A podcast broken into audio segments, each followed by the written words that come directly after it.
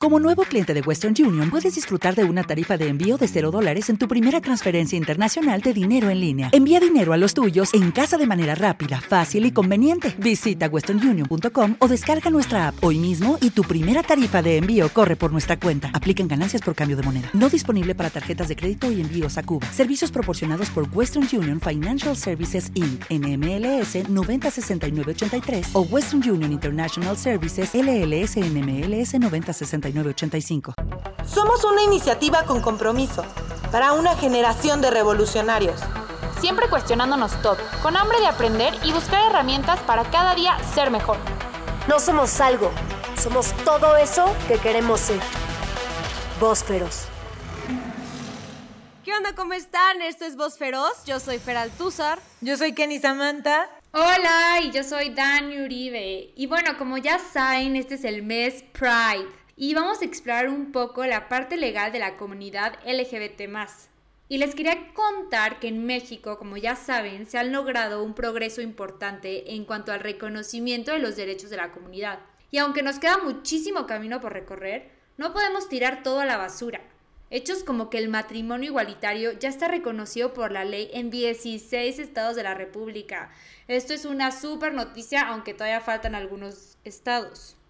Y bueno, el Instituto Nacional Electoral ha determinado que la falta de concordancia entre el género que se encuentra en la credencial de elector y el género con el que se identifica el votante ya no será impedimento para ejercer el derecho al sufragio. Y bueno, a pesar de lo anterior, México sigue ocupando uno de los primeros lugares a nivel mundial en discriminación de personas que pertenecen a la comunidad LGBT. Y esta es una cifra bien dura porque cientos de personas son asesinadas en nuestras calles por su preferencia sexual o identidad de género. Y la verdad es que este fenómeno es alarmante para todos nosotros. Como muchos de ustedes ya saben, países como Sudán, Irán, Pakistán, Arabia Saudita, Emiratos Árabes Unidos, Qatar y los territorios controlados por el Estado Islámico, entre otros, contemplan la ejecución legal y sumaria de personas de la comunidad LGBT, clasificándolos bajo el delito de sodomía. Esto demuestra que como humanidad nos falta un chorro por recorrer para aceptarnos a nosotros mismos y aceptar a quienes piensan diferentes a nosotros. Esto se llama tolerancia, deberíamos tatuárnoslos todos en la piel. Pero bueno, para hablar de todo esto y profundizar, tenemos a una súper invitada. Ella es una apasionada activista y gran defensora de los derechos humanos. Bienvenida, Nora Frías. Muchas gracias por estar aquí. Hola, ¿cómo están? ¡Qué emoción! ¡Qué emoción! Me encanta. Esto es lo que sí me gusta de la cuarentena, tengo que admitir. Que me puedo sentir en, en mi en mi ranchito aunque esté tan lejos. Se siente bonito. Es, es, que Nora nos está, estamos platicando con ella y está en Londres. E, eso es lo increíble de la tecnología. Así es, así es. A ver, cuéntanos un poquito de ti. Pues soy, soy abogada, eh, es, es, la parte que menos me gusta, la parte de ser, ser abogada, pero la verdad es que aprendí sobre el derecho y estudié derecho más para defender derechos humanos, o sea, como que siempre fue hacia el lado más activista toda mi tirada. Entonces, pues, eh, soy feminista de hueso colorado, ahora eh, declarada también antirracista. Eh, y bueno, pues he dedicado los últimos ya 10 añitos de mi vida a la defensa de derechos humanos en temas de sexualidad, género, eh, política de drogas, etcétera. Entonces, pues ahorita estoy acá estudiando mi máster en Londres en políticas sociales. Y eso, pues al final es siempre, siempre, siempre defender las causas no hay de otra. No, no solo es un labor, Nora, realmente es tu vida, es tu pasión, es lo que trabajas. O sea, ahorita estás estudiando una maestría, entonces realmente se convirtió en tu 100% y eso es algo súper bonito y admirable. Ay, qué linda. Muchas gracias. Yo creo que todos, yo creo que todos tenemos una parte muy activista en nosotros, ¿no? Por ejemplo, yo veo ustedes, o sea, para mí, ustedes haciendo este podcast, esto es activismo. O sea, el activismo está, creo que en muchas partes y muchas decisiones que tomamos. O sea, creo que desde, de verdad, para mí el primer acto de activismo es amor propio. Listo, acto número uno de ser activista. Es muy revolucionario hoy día porque no nos enseñaron este tipo de cosas, ¿no? Entonces es súper importante, estas pequeñas acciones de verdad son las que van haciendo la diferencia. Ya vemos algunos que lo, lo hacemos también nuestra profesión y como nuestra trinchera 24/7, pero yo creo que todos tenemos un activista dentro de, dentro de nosotros. Hay que, hay que pulirlo, ¿no? y sacarlo.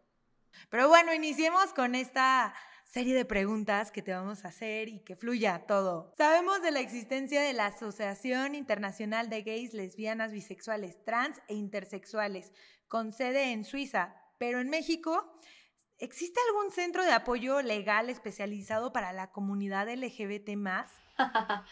Eh, a ver, en México lo que existen son un montón de activistas increíbles que han hecho muchas asociaciones. Entonces, si bien el gobierno ha intentado tener eh, asociaciones específicas en muchos temas, ¿no? O sea, desde algunos, algunos centros de salud especializados, algunas fiscalías especializadas, eh, en las comisiones de derechos humanos, que son organismos autónomos, suele haber como una parte que se dedique específicamente a la comunidad LGBT. Realmente yo no me sentiría cómoda si digo que el gran trabajo en, temas eh, queer, les voy a llamar, ¿no? Viene del sector público. Para mí viene del tercer sector. O sea, como he entendido organizaciones de la sociedad civil, ONGs, voluntariados, eh, universidades, viene como mucho más de ahí la labor eh, de activismo. Creo que no solo en México, la verdad es que creo que, que en general eh, en el mundo el movimiento queer siempre ha sido un movimiento que viene de base, como de, de grassroots, ¿no? Y entonces de ahí es que ha crecido. Entonces, en, en México hay un montón de organizaciones increíbles, ¿no? Depende Depende a veces también de, de los temas, ¿no? Hay unas que trabajan eh, la parte de salud y comunidad queer, temas de VIH como AIDS Healthcare Foundation, Impulse, etcétera. Hay otras que trabajan como dar apoyo de salud mental y de otro tipo para cuando la gente está lista para salir del closet. Hay organizaciones que trabajan con, con temas de discriminación.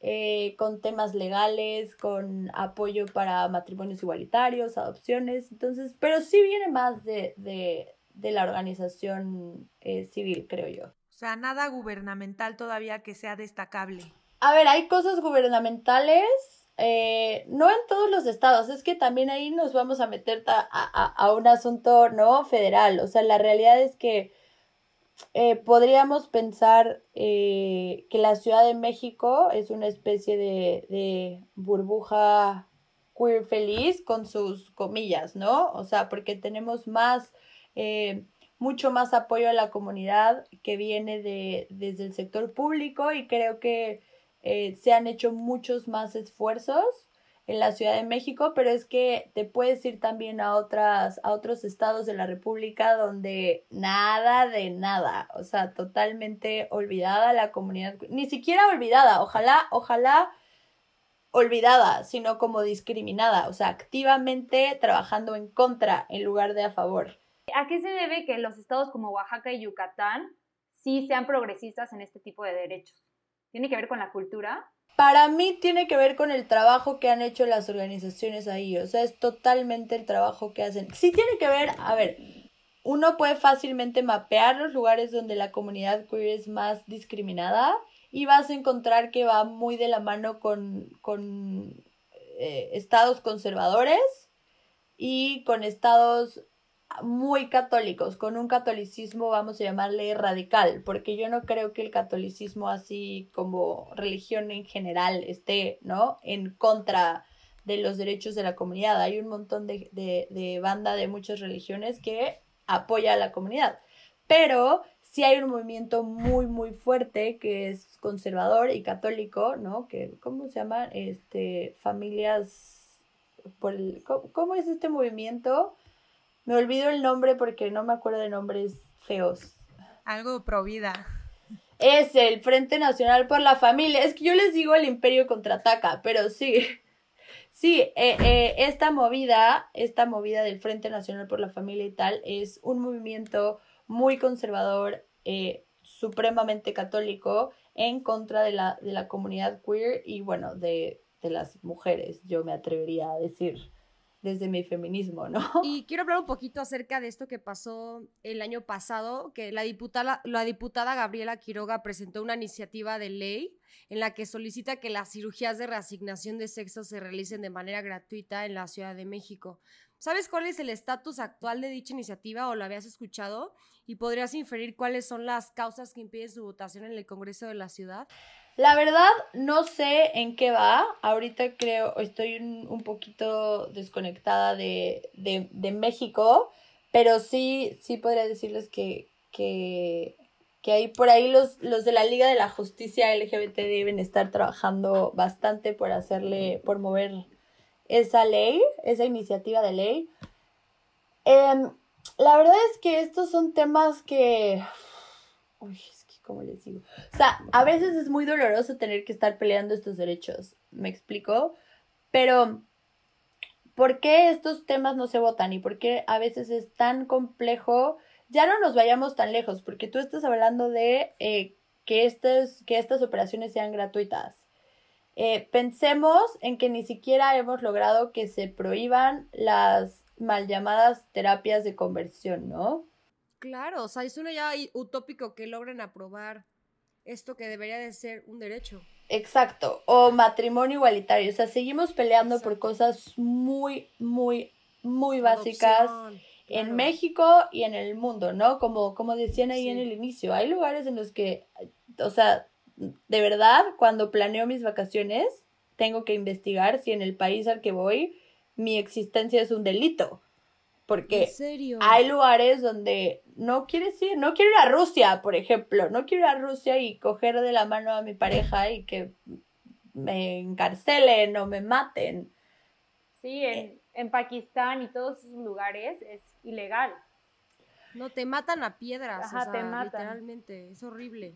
Exacto, y a ver, también en México no hay una ley que diga que me pueden matar, pero sí en México hay un montón, o sea, estamos en los primeros cinco lugares de crímenes de odio por transfobia. O sea, que no necesita estar en una ley, eso también es importante. Yo veo las generaciones más abajo que las mías y los veo avanzados. Hay niños que ya como que se desprenden de ese odio o simplemente ya no ven como la diferencia entre entre qué es ser homosexual y qué es ser heterosexual. Y más bien son libres, son niños y se expresan y tienen la orientación e identidad que ellos quieren. Pero justo... Van a tener un mejor mundo. Sí, pero justo sigue existiendo este sufrimiento de acoso y violencia que el Estado no ha hecho nada como para erradicarlo. O sea, ¿cómo podría el Estado proteger a las víctimas de bullying a causa de este mismo rechazo generado por la sociedad? Híjole, es que yo creo que ahí tocas un montón de temas. O sea, uno, uno primero que creo que para mí es el más general es tratar de entender que estamos, o sea, nacemos en una, en una sociedad que nos mete un, como un disco duro cuando, cuando nacemos. O sea, de verdad, el segundo en el que nacemos nos insertan un disco duro, nadie nos preguntó, que ya trae un montón de creencias, ¿no? Un poco pensemos una, en una especie de Matrix, ¿no? Entonces nos insertan este programa que queramos o no es supremamente racista, supremamente, ¿no? Eh, colonizador, eh, si lo queremos ver, ¿no? Es eh, supremamente patriarcal. Entonces, desde muy, muy, muy chiquititos ya traemos este chip y, y, y aprendemos y crecemos así, crecemos pensando en binarios, ¿no? En hombre, mujer, crecemos pensando en, en eh, la heterosexualidad como, como una especie de, como de meta, como de estándar de oro, ¿Me explico? Entonces hay un estándar de oro en muchas cosas. Hay un género que es de oro, ¿no? Que es, es mejor si eres hombre que si eres mujer. Es mejor si eres heterosexual. Y porque también es más fácil, ¿no? Pues es que, es que yo creo que es más fácil justo porque el sistema está construido de esta manera. O sea, no, no, realmente no es. Y, y, y aquí es lo mismo, ¿no? La blanquitud. La blanquitud también es, es estándar, ¿no? Es como a lo que, a lo que uno debe de aspirar. Entonces cualquier cosa que se sale de eso, pues como que es extraña para nosotros y nos cuesta mucho y el sistema está diseñado para cuanto más crecemos, irnos recetando esto. Entonces, si no vivimos en un entorno, em, ya sean, ¿no? Tus padres, si no tienes una crianza que sea, que intente quitarte estas cosas, ¿no? Esta, esta programación, eh, una escuela en la que la educación intente también quitarte esta programación, em, una red de apoyo, etcétera, y, políticas públicas al final del día que intenten quitar esta programación, pues la verdad es que va a ser muy difícil porque a la gente le cuesta mucho trabajo. Creo que esta, estos, esta nueva generación que, de la que tú hablas eh, es porque está teniendo una crianza distinta, una crianza muy distinta y en algunas ocasiones, ¿no? Una educación también en, algunos colegios, no en todos, bastante distinta en donde ya se está hablando de sexualidad más abiertamente, donde ya se está hablando del género como un fluido y no como un binario, donde ya se está hablando de no solo de, de heteronormatividad, digo, de, de heterosexualidad y homosexualidad, sino también de bisexualidad. O sea, cuando yo crecí yo no sabía que era bisexual porque no sabía ni que existía esa caja no podía identificarme como bisexual porque, porque no había esa caja. Entonces yo no sabía qué era. Me explico. Entonces, creo que estas cosas son cambios, un poco lo que hablábamos hace rato, son cambios de desde nosotros, eh, nuestros papás, o sea, como de lo más chiquito a lo más grande. Y así es, creo, la única manera, pero pero em, empieza uno por, por deconstruirse, ¿no? Esas ideas y es un trabajo de todos los días. A veces cacharte cuando estás siendo machista, cacharte cuando estás siendo racista y decir como, uff, ¿de dónde salió eso? Vamos a cuestionarnos.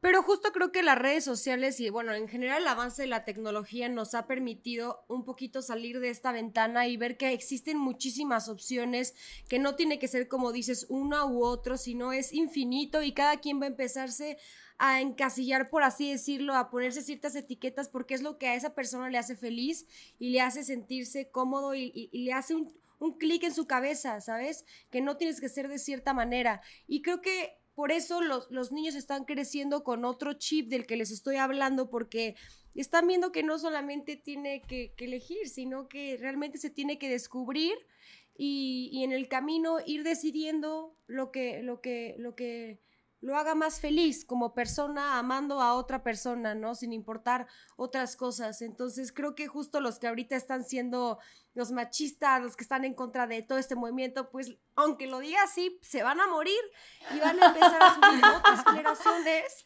¿no? es como, como el vaso de agua, es como el vaso de agua que tiene una mancha verde, entonces le vas tirando más agua, más agua, más agua y se va a ir quitando la mancha. O sea, qué bonitos van a ser nuestros hijos. Yo sí he pensado de que, wow, o sea, yo quiero tener una familia porque mis hijos van a tener la oportunidad de elegir en lo que ellos quieran y van a vivir en una sociedad más aceptable. Van a tener una clase de gramática inclusiva. Sí. Ojalá, ojalá, pero, o sea, la cosa, y aquí me encanta cómo lo están viendo, pero sí, y, y creo que vuelvo un poco a la pregunta que me hacía eh, Kenny, pero sí hay que hacer cosas activamente. O sea, si bien decía, empieza por nosotros mismos, ¿no? Ajá, por acá empezamos, pero sí hay que pelear por políticas públicas y sí hay que pelear por, por nuevas leyes y sí hay que pelear por un montón de cosas para que eso sea una realidad. Porque además no se nos olvide justo que tenemos estos grupos que son de el imperio contraatacando, ¿no? Que no le gusta, no les gusta que enseñemos sexualidad a los, a, la niñez, no les gusta, ¿no? O sea, que, que, siguen diciendo que el lenguaje inclusivo es una bobada. Eh, hay un montón de grupos que están peleando contra nuestros derechos. Hay gente que está saliendo a marchar porque no le parece que, que, que, que personas como yo adoptemos hijos o, o que nos casemos o, o, o, que siga habiendo terapias de, de, conversión, que eso está muy, ¿no? Muy mal dicho. Es para mí, es, es simplemente son lugares de, de tortura, es, es, una tortura. O sea, hay, hay que seguir luchando porque nuestros derechos humanos, porque somos humanos, ¿no? Ni siquiera son los derechos de la comunidad queer, es que son derechos humanos, son derechos porque somos humanos y ya, punto.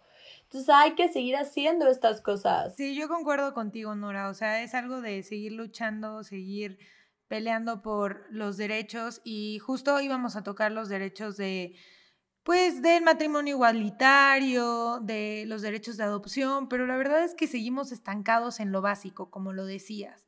Y ahorita nos emocionamos todas porque estos pensamientos que tenemos tal vez suenan como súper bonitos y ojalá sean pronto, pero sí concuerdo en que no debemos de quitar el pie del renglón, el dedo o lo que sea. Todo el cuerpo, así, todo. Sí, todo el cuerpo en el renglón. No, y la verdad es que ya no es suficiente poner nuestro granito de arena, sino poner kilos enteros costales para que pues poco a poco se vaya cambiando todo esto. Pero ¿Crees que el fenómeno de la discriminación es solo parte de la cultura o el gobierno la promueve? Las dos cosas. Eh, es un poco como que lo, lo, que les decía hace rato, es un sistema. Para mí cada vez es más claro que esto es un sistema que nos ha sido inculcado desde, desde, desde que nacimos. O sea, y al final sigue siendo para mí, ¿no? Los tres grandes elefantes eh, en cualquier problema social eh, son el patriarcado, el capitalismo y el racismo, ¿no? Los tres elefantes de los que nadie quiere hablar, pero que si les carvas un poquito, pues vas a terminar dando con, con ellos como, como el motivo de.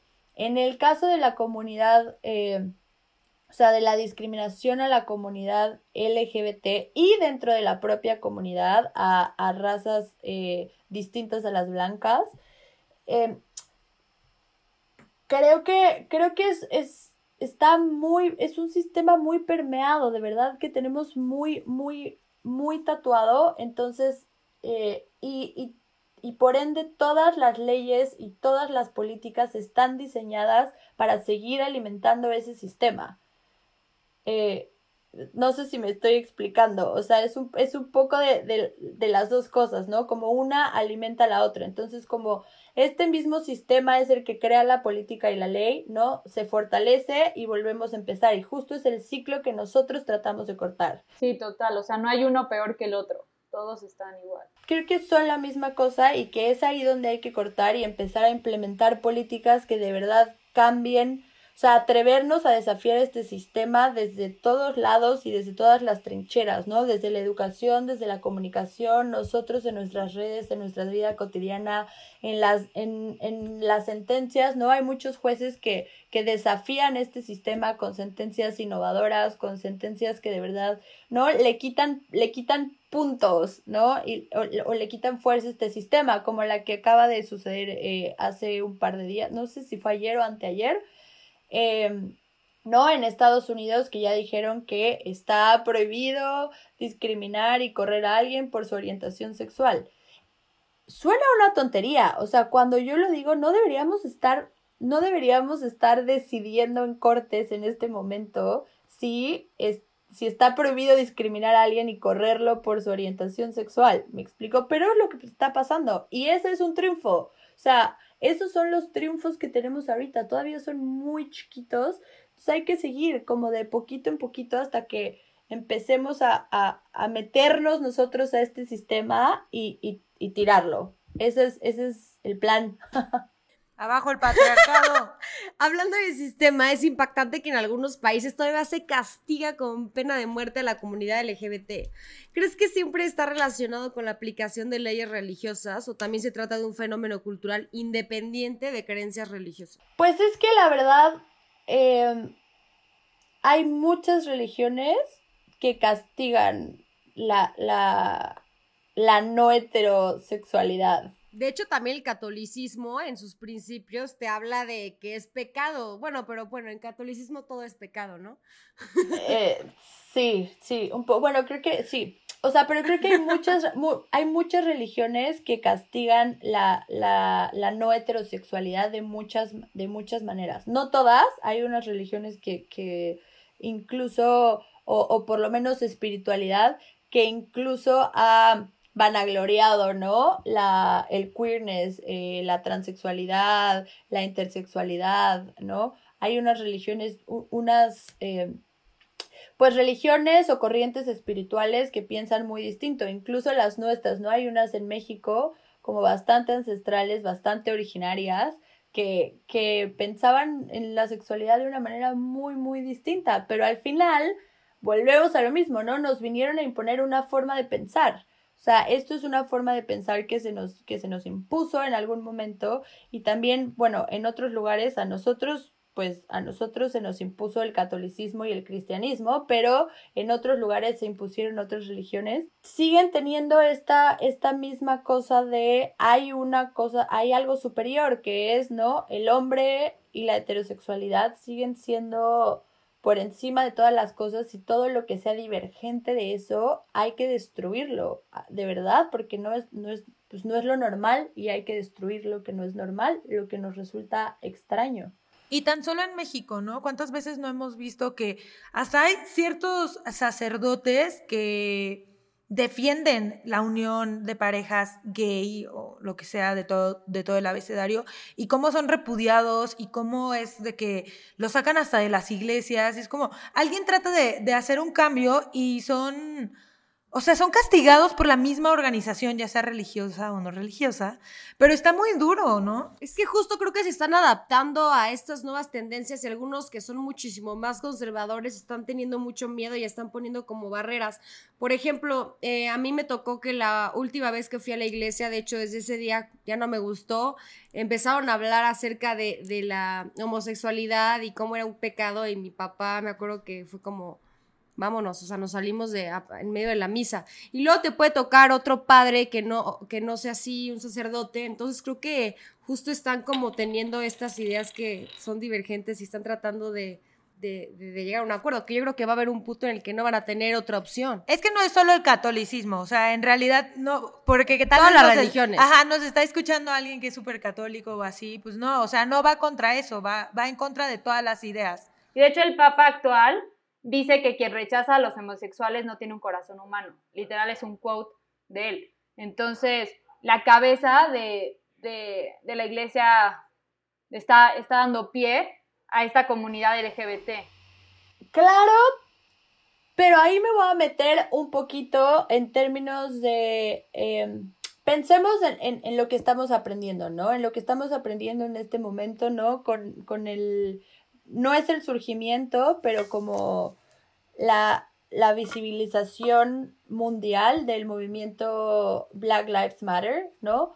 Y claro, mucha gente está saliendo y está diciendo como, bueno, pero yo no soy racista, quien, quien, no, un poco esta misma idea, como quien rechaza a las personas solo por ser negras no tiene corazón. Ok, pero eso no es suficiente, o sea, perdón, señor Papa, no es suficiente que me digas que alguien no tiene corazón por, por rechazarme por ser bisexual. Necesito que digas que hay lo que sí hay que hacer, o sea, que hay que recibirnos en la comunidad, que hay que abrirnos las puertas, que hay que pelear con nosotros por el matrimonio igualitario. O sea, que no se nos olvide que al final el matrimonio es una institución que viene del catolicismo y que se está defendiendo un poco desde ahí, ¿no? Eso ya ya será tema de otro momento todo lo que puede implicar el matrimonio como institución con o sin personas de la comunidad queer en ella. Pero si realmente vas a ser un aliado, vas a defender los derechos de la comunidad, ¿no? No te vas a quedar, no te vas a quedar callado ante las injusticias. O sea, en este caso, Fer, por ejemplo, decía, cuando este padre empezó a hablar de esto, yo me, me fui, ¿no? Y eso está increíble, ya hizo algo. A lo mejor un siguiente paso es decirle como, oiga, oiga, compa. Yo me opongo. Sí, o sea, son cosas y son cosas que nos dan mucho miedo porque ahí es, ahí es donde te vuelves un aliado, ¿no? Donde activamente tú estás dispuesto a ponerte en un lugar súper incómodo para generar un cambio. Entonces, creo que va un poco más allá y sí siento, o sea, hay, hay unos católicos, hay unas personas católicas que sí están entendiendo mucho mejor. De hecho, hay por ahí, hubo por ahí una marcha eh, que al final del, de la marcha, una marcha eh, por los derechos de la comunidad queer, que al final de la marcha personas eh, de, de una congregación católica estaban esperando a la comunidad gay con letreros que decían perdón por, por, por la discriminación, perdón por lo que les hemos hecho, y, los estaban abrazando. Entonces, esto es dar el siguiente paso. Esto es de verdad decir, no, te acepto. Porque esto de, ay, yo no soy homofóbico, hasta tengo un amigo gay. Es como, ah, ah claro. Ah, claro, gracias. A lo que yo me refería, yo ni siquiera soy católica, pero es un paso gigante que la cabeza de la Iglesia Católica ya pronuncie esas palabras. Y lo que me parece muy increíble y admirable es como hay, hay veces que hay personas dentro de la comunidad que sí se separan totalmente de la religión y se vuelven antirreligiosos y ya no quiero pertenecer nunca más porque no están aceptando mis preferencias y las están juzgando, pero hay otras personas que se quedan dentro de, de su propia religión y les gusta como compartir y ser voceros de, de estos derechos. Y entonces eso está súper padre porque entonces ya todos empiezan como a tratar de comprender, a entender, a ver que realmente pues no es tan antinatural como lo dicta alguien, una organización o lo que sea. Y eso para mí sí es súper admirable. Ya cuando alguien logra meterse dentro de una religión, de una organización para pues cambiar toda esta ideología y esto de que eh, hay católicos, hay cristianos, hay pues de todas las religiones que tienen como este vocero LGBT dentro de por ahí hay, sí se me hace como muy, muy cañón, más de lo que el Papa pueda decir y hacer. O sea, más estas personas que individualmente están en esa lucha. Exacto. Exacto, no, a ver, estoy de acuerdo contigo, eh, también porque es difícil, o sea, eh, creo que es una decisión muy personal si tú te quieres aventar esta lucha. Creo que es muy válido, eh, muy válido decidir alejarte de un lugar que es, que es tóxico para ti, ¿no? En este caso, o sea, sea religión, sea familia, sea lo que sea, ¿eh? Si tú estás en un lugar que no te acepta tal cual eres, pues eh, es súper válido decir de aquí, de aquí me voy, sí, de aquí me voy y, y no regreso.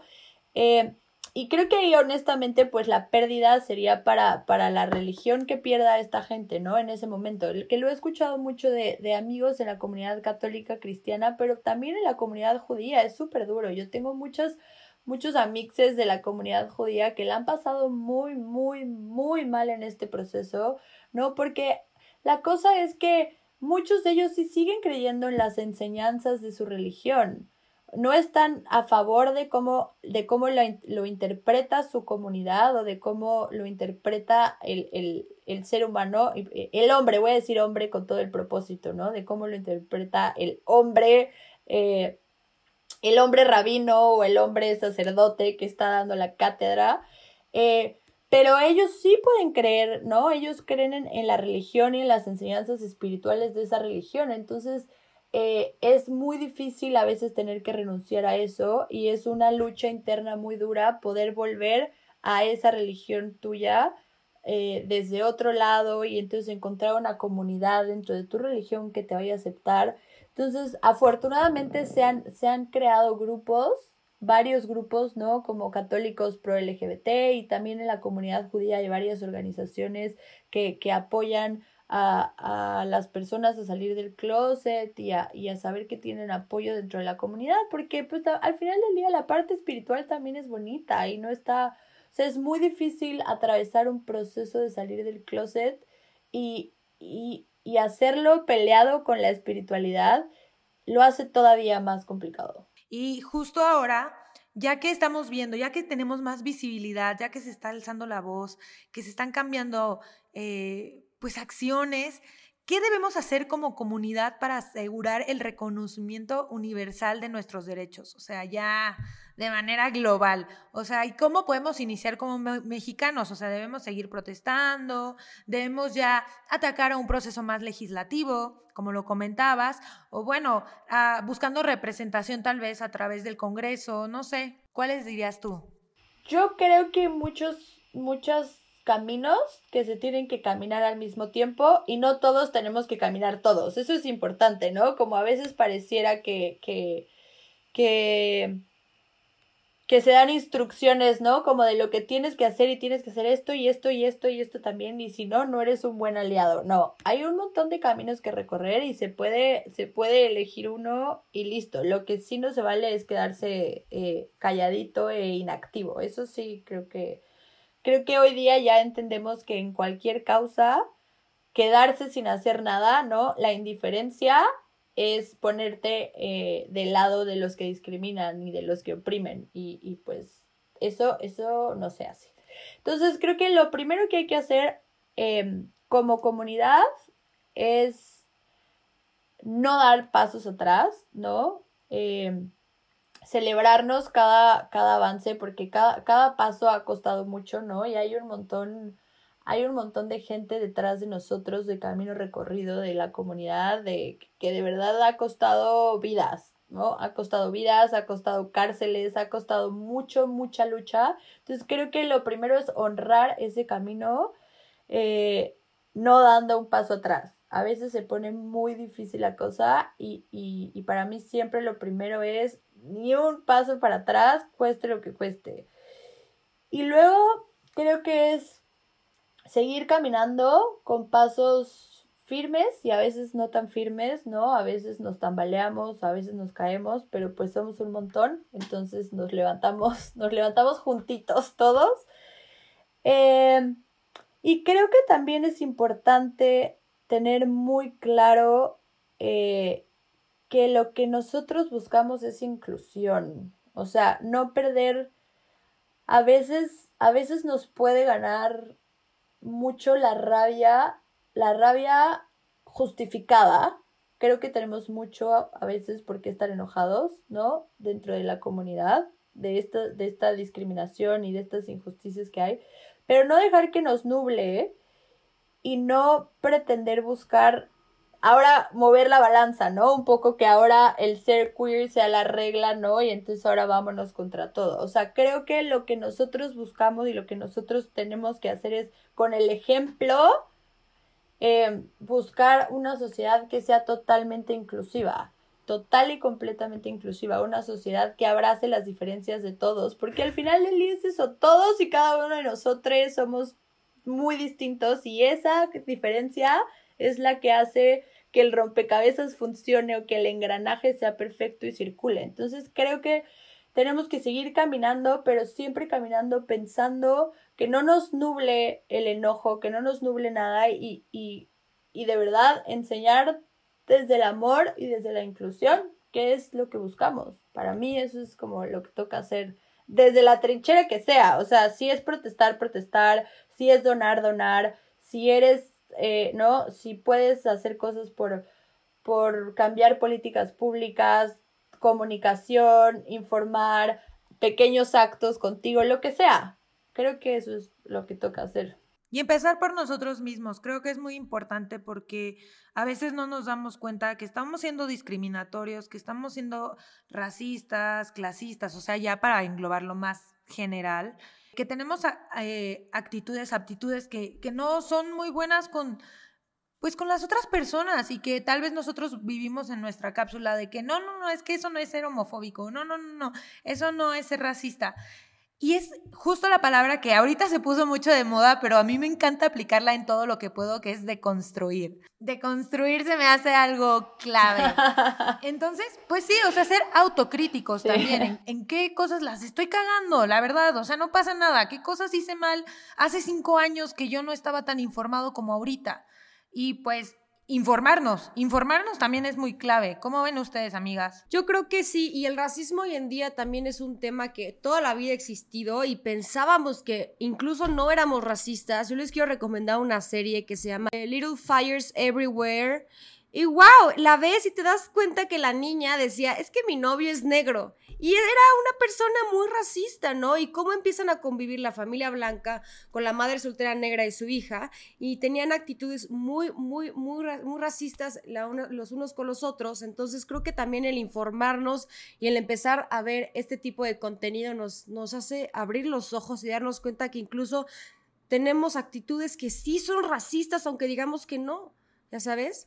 Entonces creo que sí está muy bien que, como generación podamos eh, ser un portavoz y, hablar de estos temas. Como dice, nosotros estamos poniendo nuestro costal y estamos teniendo esta, este medio para hablar de todos estos temas que creemos que son eh, muy importantes hoy en día.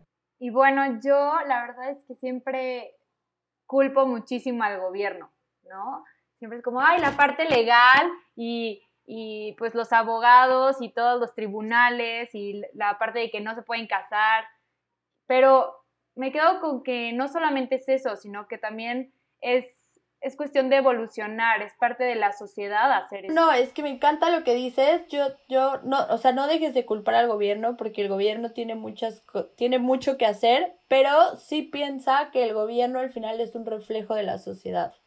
O sea, las normas que están, las leyes que existen, las políticas públicas que persisten, los gobernantes que tenemos, los pusimos ahí nosotros, o sea, salieron de, de, de, lo, de nosotros como sociedad. Entonces, eh, eso, como, como creo que es súper importante lo que decían de, de construirse, de construirse es un trabajo de todos los días, es, es incómodo, es, es complejo, a veces es doloroso, hay que pedir muchos perdones a veces, ¿no? Y hay que aprender, pero también creo que hay que hacerlo con mucho amor y con mucha compasión, ¿no? O sea, hay muchas actitudes racistas que tenemos o, o, o quizá homofóbicas que tenemos que, que no nos dábamos cuenta, no lo hacíamos como por, por, por joder al prójimo. Eso no lo justifica, pero tampoco hay que azotarnos ahora, ¿no? Hay que simplemente pedir perdón, eh, admitir que nos equivocamos y cambiar y, y, y seguir. Seguimos. Seguimos, seguimos de pie y seguimos en esta lucha constante. Y de verdad, muchísimas gracias, Nora, por estar aquí con nosotros. Creo que fue un capítulo de muchísimo aprendizaje en todos los sentidos. Y espero que la conversación no se quede aquí y podamos platicar muy pronto. Claro, muchas gracias por invitarme. Aquí estoy cuando quieran.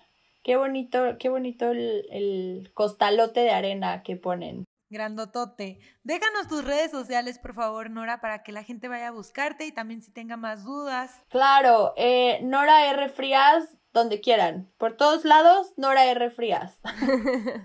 bueno, mi nombre es arroba feraltuzar, así estoy en todas las redes sociales. Yo soy arroba Kenny Samantha. Y yo soy arroba Dani Uribe Díaz. Recuerden seguirnos en redes sociales como arroba Feroz, en donde este capítulo va a trascender. Vamos a escribir artículos en nuestra página www.vozferoz.com y estaremos haciendo todo el recap de la información para que no se te vaya nada en nuestro Instagram y nuestro Facebook, arroba Feroz. Nos vemos el próximo domingo o miércoles, no sé, ya saben, Apple Music, ahora YouTube y obviamente Spotify. Bye bye. Bye. Besos, bye. Vósferos.